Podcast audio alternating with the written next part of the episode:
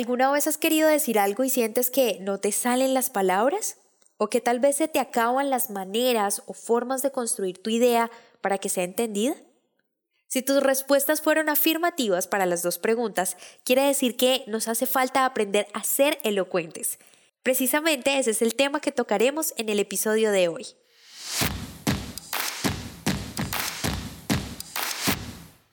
Bienvenidos al podcast En Prosa, un espacio donde analizaremos cómo mejorar tus habilidades comunicativas. En este podcast, En Prosa, te ayudamos a que no seas más el tímido del grupo, que te conviertas en todo un líder y no se te dificulte expresar tus pensamientos en el momento y la manera adecuada.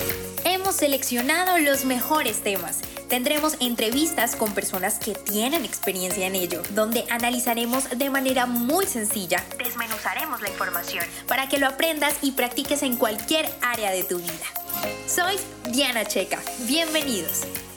Hey, bienvenidos, bienvenidos a estos martes de muchísima comunicación, de poner en práctica todo eso que aprendemos cuando nos comunicamos y nos relacionamos con los demás. Siempre lo digo y creo que no me cansaré de decirlo, pero es que la comunicación mueve al mundo. Ustedes mismos se han podido dar cuenta de que en cada situación que tenemos en nuestra vida cotidiana está inmerso este gran oficio. Hace días estaba leyendo sus mensajes y descubrí el de una chica que me preguntaba acerca de cómo mejorar, y lo voy a leer textual, nuestra fluidez de palabras. La verdad es que este tema me encanta porque ha sido una de las razones por las cuales decidí estudiar comunicación, este oficio que, que creo que si no estamos en constante aprendizaje no hacemos mucho porque es muy cambiante, vamos evolucionando. Y por supuesto también vamos logrando crear discursos de diferentes maneras y podemos ser elocuentes también de diferentes formas porque las palabras son la base de la retórica o el arte del bien decir, como le dicen muchos. Yo prefiero usar el término el arte de hablar, porque es un arte, creo que ya lo he dicho en algunos episodios. Si no, pues váyase muy, muy rápido a escuchar antes de continuar el episodio número 2, donde hablo acerca de eso, del arte de hablar en público. Cada vez que estamos expresando una idea, buscamos diferentes palabras para hacerlo y que suena muy bien este mensaje que estamos enviando, porque de eso se trata. Cuando hablamos de elocuencia hablamos de la forma en la que nos expresamos, en la que decimos las cosas, que es la parte externa del contenido en sí. Nos preocupamos en cómo decirlo y eso es lo que vamos a profundizar en el episodio de hoy. La elocuencia para mí tiene muchas, muchos objetivos, pero he querido resaltar cuatro que me parecen importantísimos. El primero será persuadir, creo que es la función principal de la elocuencia cuando nosotros hablamos correctamente logramos que el público se convenza de los argumentos que presentamos. Pero quiero que tenga en cuenta que cuando yo digo la palabra público, no me refiero simplemente a un auditorio lleno de 2.000, 300 personas o 10 personas, porque pueden ser incluso una sola persona que tengamos enfrente.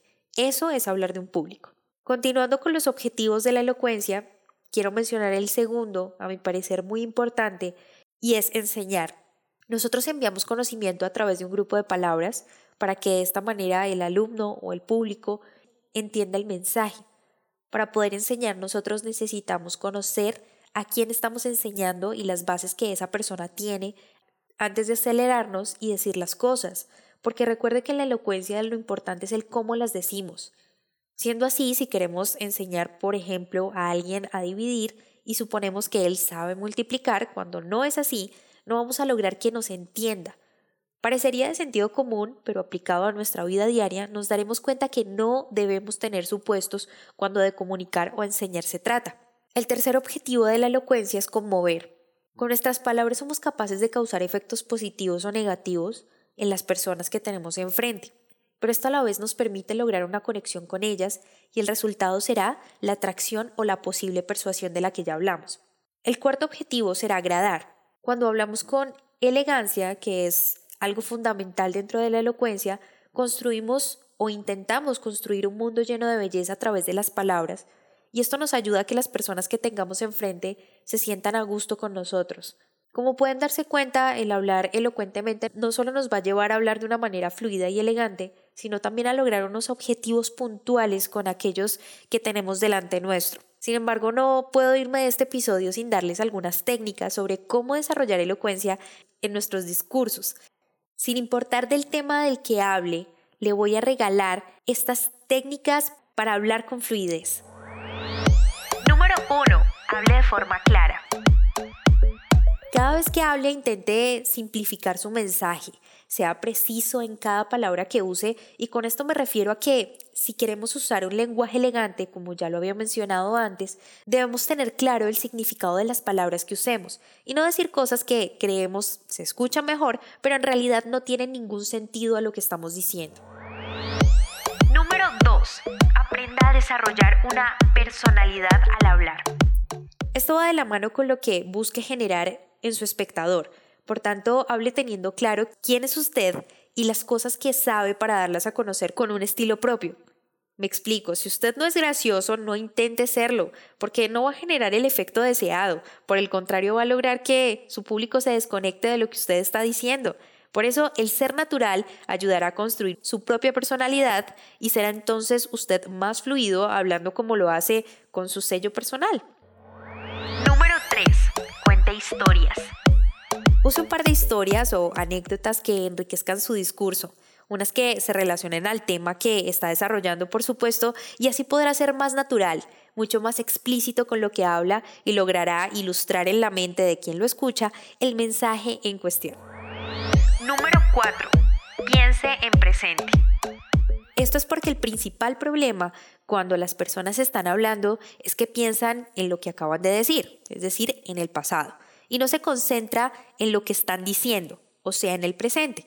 Así como también se concentran en lo siguiente que dirán o responderán, y esto hace referencia al futuro porque siempre buscamos las palabras correctas, las mejores que tengamos, y no nos concentramos en lo que estamos diciendo. Estamos poniendo barreras en las palabras que van a salir, porque siempre intentamos agradar y que las personas vean que somos inteligentes, que somos listos cuando nos expresamos. Por tanto, mi consejo será que solo se concentre en decir su mensaje con coherencia.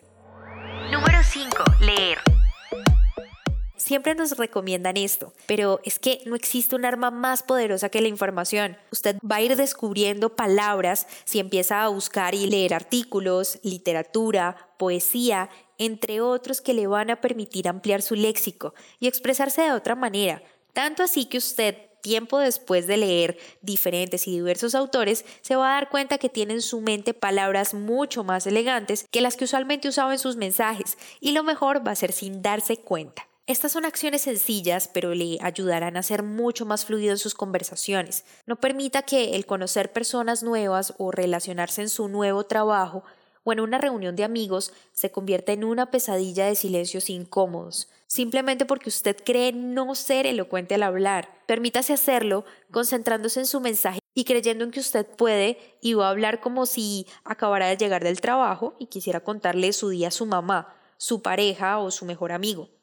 La elocuencia, como muchas otras habilidades comunicativas, no podrán existir a menos de que usted las practique y las interiorice. Esto es importante, crea en usted y en sus capacidades de expresión. Muchísimas gracias por quedarse hasta el final también por sus mensajes y por su apoyo. De verdad quiero aprovechar este momento para darles muchísimas gracias a toda la comunidad que estamos creando, porque no solamente son los mensajes con sus dudas o sus preguntas, sino también con las sugerencias de los temas que hemos venido tratando a lo largo de estos episodios en el podcast. Quiero también aprovechar que estamos en este espacio y contarles que tenemos un blog ya estamos estrenando nuestras entradas de blog en www.enprosa.com para que vayan y lo visiten muy muy rápidamente y le cuenten a sus amigos de esta gran noticia. Ahí voy a publicar muchas de esas dudas que me escriben los mensajes y voy a ampliar algunos de los temas en los que tratamos aquí en el podcast. Así que muy pendientes a todas esas publicaciones de los blogs para que las compartan en sus redes sociales y con sus amigos. Nos escuchamos en el próximo episodio. Si te gustó este podcast, compártelo. No olvides suscribirte para recibir más información. www.enprosa.com y síguenos en Facebook, Instagram, Twitter y YouTube, arroba en prosa podcast, arroba en prosa podcast, para que te enteres de nuestras novedades y nuevos programas.